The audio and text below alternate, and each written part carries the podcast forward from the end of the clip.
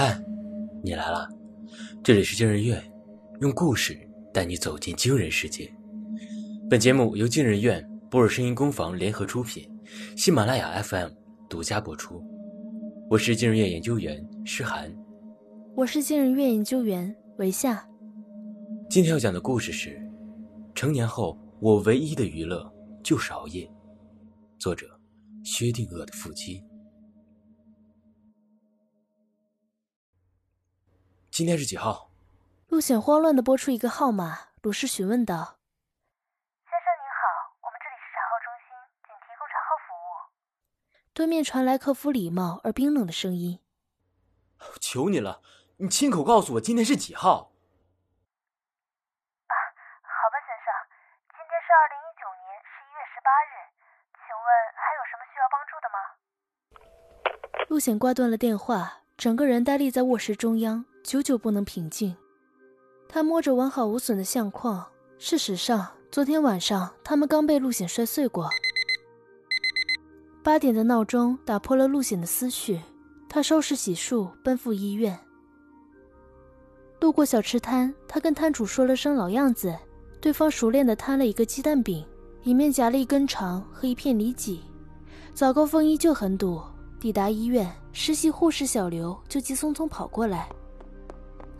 陆大夫，那个病人又发作了。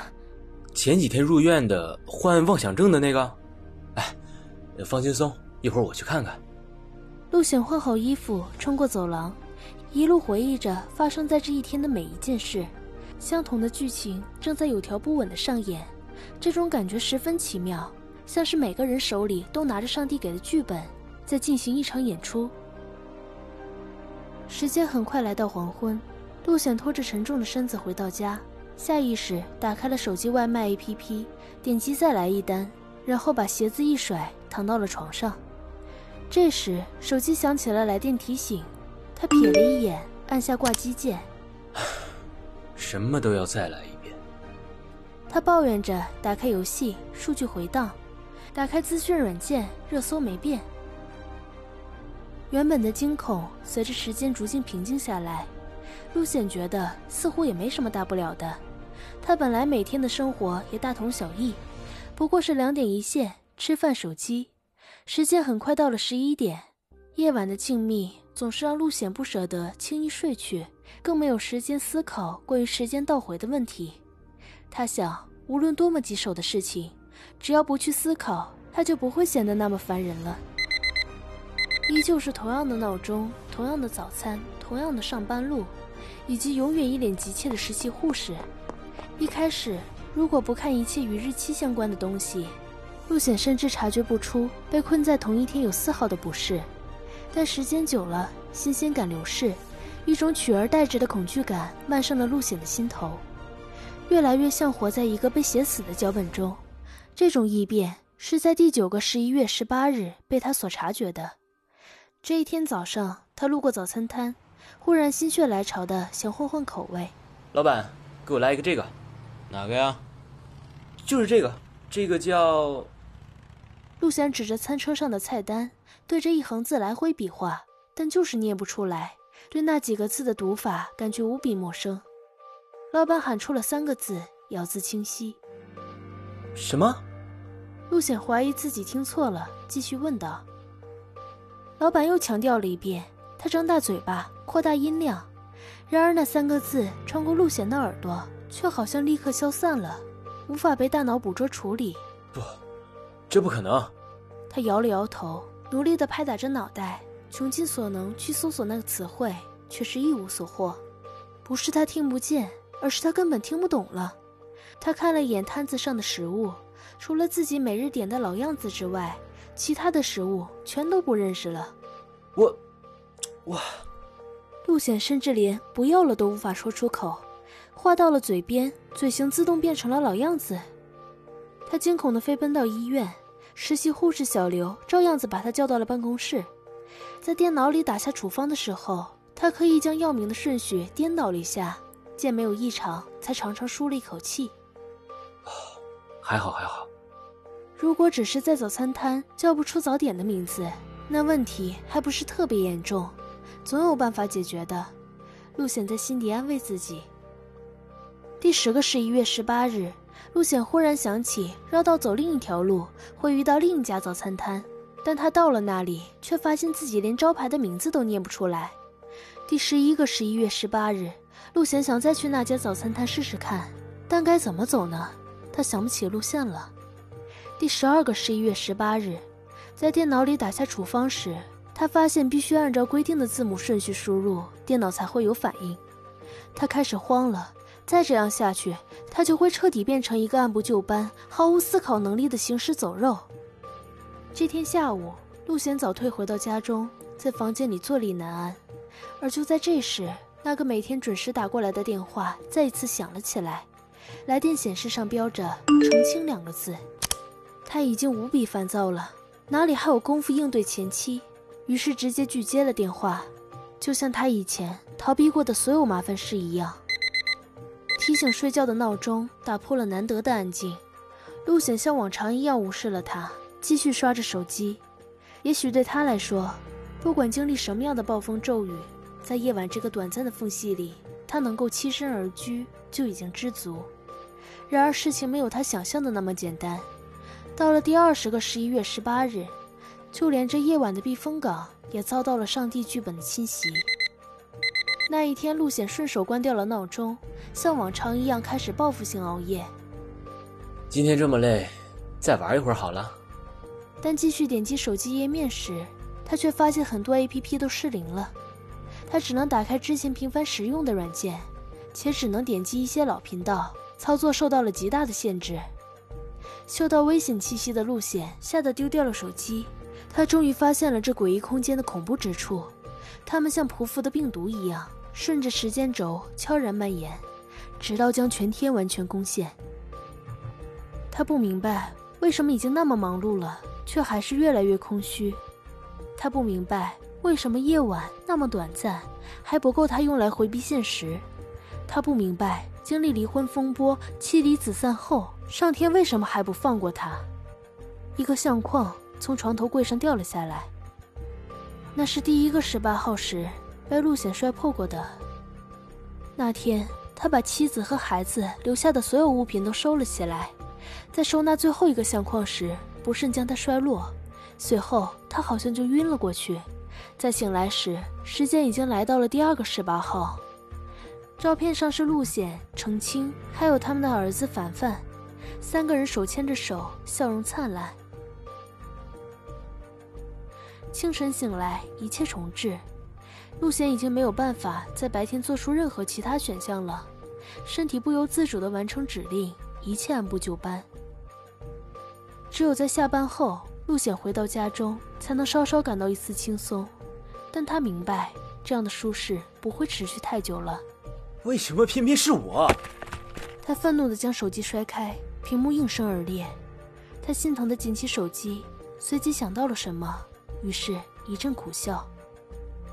就在这时，故障的屏幕开始闪烁，陆显不小心误触到了通话记录，而他也在里面看到了那个被自己无数次拒接过的电话，是程青打来的。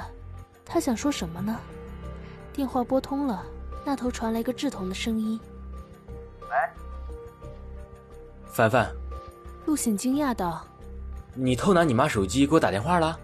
男孩把声音压得很低：“爸爸，我想你了。”凡凡，你躲在卫生间里干什么？快出来！哎，你妈来了，快点挂电话。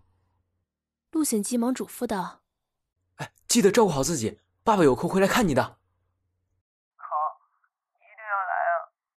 男孩的声音带着一丝明显的哭腔，随后传来一阵忙音。陆显的手颤抖起来，他开始后悔匆匆挂断了电话，想要回拨，可屏幕却不争气的按了下去。一种强烈的欲望从他心底升腾而起，他拿上车钥匙，一路向北，直到在一处小区门口停了下来。你怎么来了？程青牵着凡凡的手，刚好从小区门口走出。对不起。三个字下意识的脱口而出。其实，在来的路上，他已经构思过很多对话，设想过很多种可能性，有悲动的，有愤怒的，但结果话到了嘴边，全部都化成了一句平淡无力的“对不起”。你是来看儿子的吗？程青看上去心情不错，但他没有正面回应陆显的道歉。或许因为分开了许久，他的怒气已经消了。我们打算出去散步，陪我们走走吧。秋日的傍晚很短，他们像是时光洪流里的三叶扁舟，渺小却挨得紧密。就送到这里吧。程青把孩子拉回自己身边。离婚这么久，他很少主动联系母子俩。每次明明有很多心里话要讲，都在最后关头变成了再见。他害怕自己不被原谅，害怕再次受到谴责，害怕直面这段感情的裂痕。他把全身心都投入到了工作中，就是希望能忘记他已经跟妻子分离的事实。算了，反正到明天都会回到原点的。他鼓足了勇气，咬紧牙关，不让自己的眼眶湿润。阿星，我知道感情不是一天两天能淡掉的，是我的错，但我不知道应该如何弥补你们。对不起。我现在陷在了一个很不好的处境里，我不晓得该怎么对你说。你怎么了？程青的脸色变得缓和。过去的事情都已经过去了，你现在还好吗？是不是生病了？需要好好休息。我没有生病，我就是再也出不来了。你还说你没病？程青从包里拿出化妆镜，你看看你的脸。陆显看着镜子里的自己，一股巨大的陌生感涌了上来。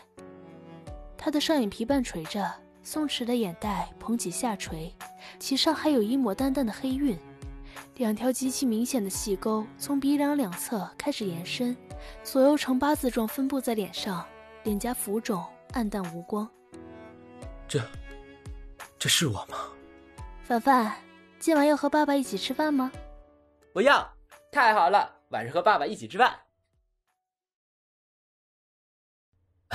不好意思啊，家里没怎么打扫，有点乱。陆显慌忙提起外卖袋子。等下你把这条鱼宰了，我来切肉。凡凡去客厅看电视。其实，程青把丝瓜切断，然后一股脑丢进锅里。那个电话是我让凡凡打的。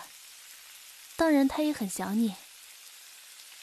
他翻炒着锅面，连忙补充道：“陆显忽然很后悔，自己当初为什么没有鼓起接电话的勇气？为什么自己一直在逃避现实，拒绝沟通？他总是把结果想到最坏，总是觉得直面困难就会再次受到挫折。如果那天他做了不同的选择，会不会也就没有永无止境的十八号了？那时候。”我一心考职称，想早点出头，不用靠你妈支援。陆显心里有很多话要讲，他想把以前自己逃避沟通的话题，现在全部一股脑的倾倒出来。他知道时间不多了。嗯，这段时间我想了很多，有时候我的脾气也不好。过去的事情就让它过去吧。程静将菜倒出锅，接过陆显手中的鱼。你还愿意？回到我身边吗？客厅里的电视剧，男主忽然问出这么一段话，陆贤感觉心跳加快。他们的双手触碰的那一瞬间，仿佛被放慢了数万倍。而紧接着，他也蹦出了同样的话：“你还愿意回到我身边吗？”“我愿意。”电视剧里的女主如是答道，而程青却只是轻轻的嗯了一声。他是一个内敛的人。常常不善于表达爱意，这也就是为什么以前他们总是互相误解和争吵。酒足饭饱，陆显刷了锅，程青洗了碗筷，一切又好像回到了从前。男孩忽然跑上来，拉着程青的手撒娇道：“我能不能住在这里？我今晚能不能和爸爸一起睡？”“好吧，今天是挺晚了。”程青看了看手表，转向陆显补充道：“你现在都是几点睡觉？”十一点，十二点，凌晨两点左右吧。亏你还是医生，居然天天熬夜到这么晚。程青嗔了他一眼，又笑道：“今天陪儿子，你也按他上床的时间睡觉吧。快去洗漱。呃，是是，以后我都听你的，早早睡觉。不知为何，今天陆显特别困，明明才十点不到，眼皮就已经沉得撑不开了。不管明天是几号，他都会把今天这份最宝贵的时光留存在记忆里。这次闹钟还没有响，陆显就自然醒了。他环绕四周，床边空荡荡，叫了几声也无人回应。来到客厅，一股香味儿却猛地钻进了他的鼻腔里。循着香味儿，陆显一眼就发现了饭桌上摆着满满当当的一桌早餐。起来啦，凡凡去上学了，你也吃点早饭，赶紧上班去吧。啊，今天是几号啊？来，你掐我一下。你糊涂了？今天十九号啊。十九号，十九号，十九号。你念叨什么呢？做梦做傻了吗？赶快吃完去上班。程青笑骂着催促道。陆显把妻子抱了起来。像孩子一样继续数道：“明天是二十号，后天是二十一号，大后天是……”陆显兴奋地咂摸着那些单调递增的数字，忽然觉得未来的每一天都变得格外迷人。